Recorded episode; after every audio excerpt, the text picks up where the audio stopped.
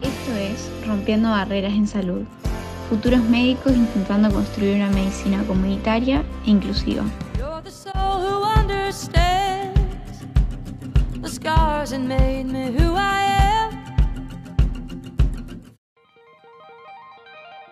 Hola a todos, somos Maca y Mateo y hoy les traemos el tercer episodio de Rompiendo Barreras en Salud. Este podcast va a consistir de dos partes.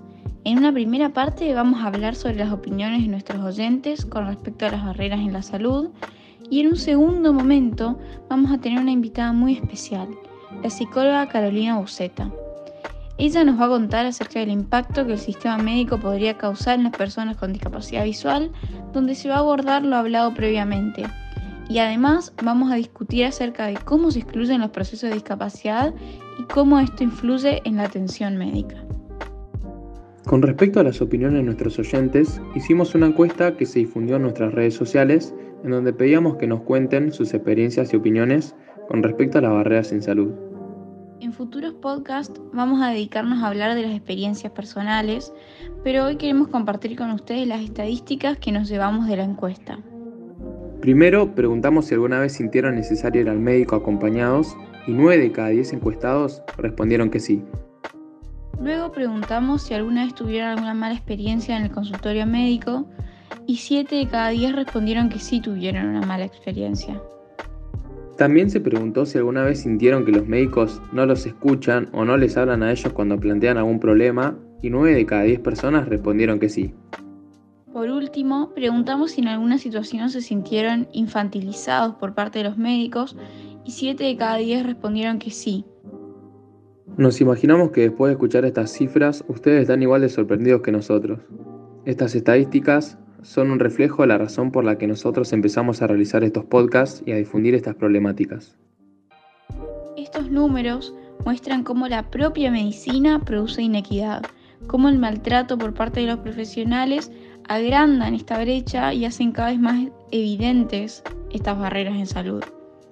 La inequidad a su vez se ve agravada por los determinantes de la salud, los cuales dificultan el acceso a la misma, la autonomía de los pacientes y sus posibilidades. Por esta razón es muy importante tener en cuenta los determinantes al momento de plantear una medicina más equitativa y justa. Un primer paso para lograr la equidad en salud es mejorar la accesibilidad a los establecimientos, implementando por ejemplo pantallas con audio para saber a qué consultorio ir, posibilidad de ver los consentimientos informados en el teléfono mediante un código QR o la posibilidad de tener asistencia para recorrer el hospital. Estos tres ejemplos abarcan solo un pedacito del problema de la inequidad. En todos los relatos, los encuestados contaban cómo sentían que no podían ejercer su autonomía por la dificultad de acceder a los centros de salud y por el maltrato por parte de los profesionales. El no ser reconocido por los médicos o que no se le dirija la palabra al verdadero paciente le impide que ejerza su autonomía. Relatos donde se habla acerca de la falta de rampas para discapacitados, la falta de funcionamiento de los ascensores, la falta de comando de voz en las pantallas, la falta de consentimientos informados en braille, la falta de tecnologías aptas para que las personas con discapacidad visual puedan acceder a las recetas y a sus estudios médicos y podemos seguir. Se mencionó cómo hoy en día no se capacita al profesional sobre un trato adecuado para las personas con discapacidad. Esto genera infantilización, vulnerabilidad, dependencia, entre otros. Además, por muchos años la medicina simplificó el concepto de salud, definiéndola como la ausencia de una enfermedad. Pero la salud no se trata solo de eso. La salud se trata de la persona y todo lo que la misma conlleva. Para poder atender al paciente y tratarlo de manera adecuada, necesitamos poder comprender este concepto y su complejidad. Necesitamos poder mirar más allá de la discapacidad y poder ver a la persona, poder ver sus capacidades, sus atributos, sus necesidades. Debemos poder abrir nuestra mirada y finalmente evolucionar, y así de esta manera poder romper con estas barreras que en tanto nos limitan. Esperamos que estas cifras los hayan dejado pensando tanto como a nosotros. Y bueno, siguiendo con esta idea, ahora nos gustaría presentar a Carolina Uceta. Hola, mi nombre es Carolina Uceta, yo soy licenciada en psicología me parece muy interesante esto de poder hablar acerca de cómo se sienten las personas usuarias de los servicios de salud mental, teniendo en cuenta que para llegar a una plena inclusión tienen que atravesar diversas barreras impuestas por la sociedad, barreras comunicacionales, barreras actitudinales que están presentes en el sector salud, no solo por los trabajadores y las trabajadoras de la salud, sino también por un sistema ya constituido que de alguna manera eh, los margina en función a situaciones que se van viviendo. Entonces resulta interesante saber que cuando una persona está atravesando una situación de salud mental compleja, se aísla aún más por las barreras que existen en la sociedad y en el ámbito médico que hace que mm, esa situación sea muy compleja.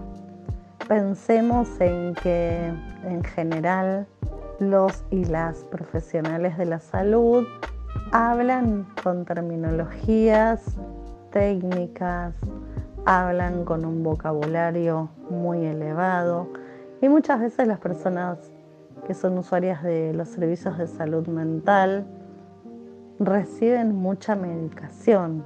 Dicha medicación hace que haya dificultades en esa comprensión. Y cuando muestran esa dificultad en esa comprensión, en ese encuentro entre médico, médica y paciente, a veces hasta son maltratados, descalificados, desconfirmados, desatendidos y no escuchados simplemente porque los y las profesionales que van a atender a esa persona no pueden allanar el camino de la comunicación, no hablan con un vocabulario adecuado y pertinente a la situación y a la persona que tienen enfrente y que van a atender.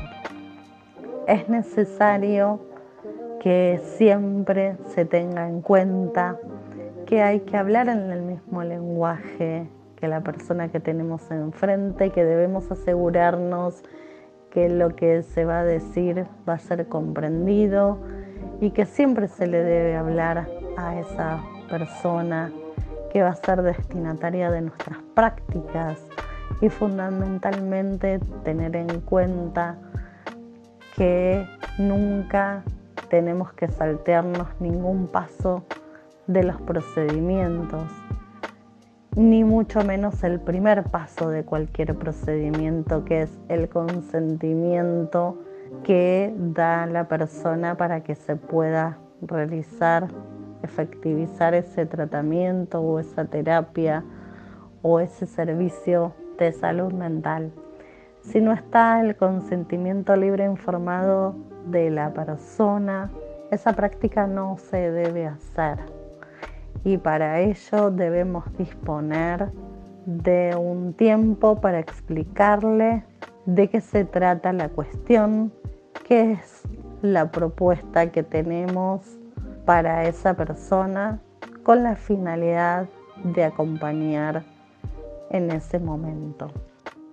Este consentimiento tiene que también tener un lenguaje claro y tiene que tener un orden de modo tal de que la persona pueda saber con claridad de qué se trata lo que se va a realizar. ¿Qué es lo que llamamos con claridad? Significa que se deben usar los formatos que la persona necesite para su comprensión. Bueno, muy interesante lo que contás. La verdad que da mucho para sentarse a reflexionar, y pensar bien algunas cosas de cómo son, de cómo deberían ser. Así que bueno, te queríamos agradecer Carolina por tu tiempo, por tu predisposición a trabajar con nosotros, a formar parte de este podcast. Y también queríamos agradecerles a todos aquellos que están completando las encuestas y que están participando también con nosotros, ya que esto es un trabajo que se debe realizar de manera conjunta, tanto nosotros como ustedes colaborando entre sí para que sea lo más efectivo posible. Así que bueno, queríamos agradecerles, esperamos que hayan disfrutado del episodio de hoy y nos vemos en la próxima.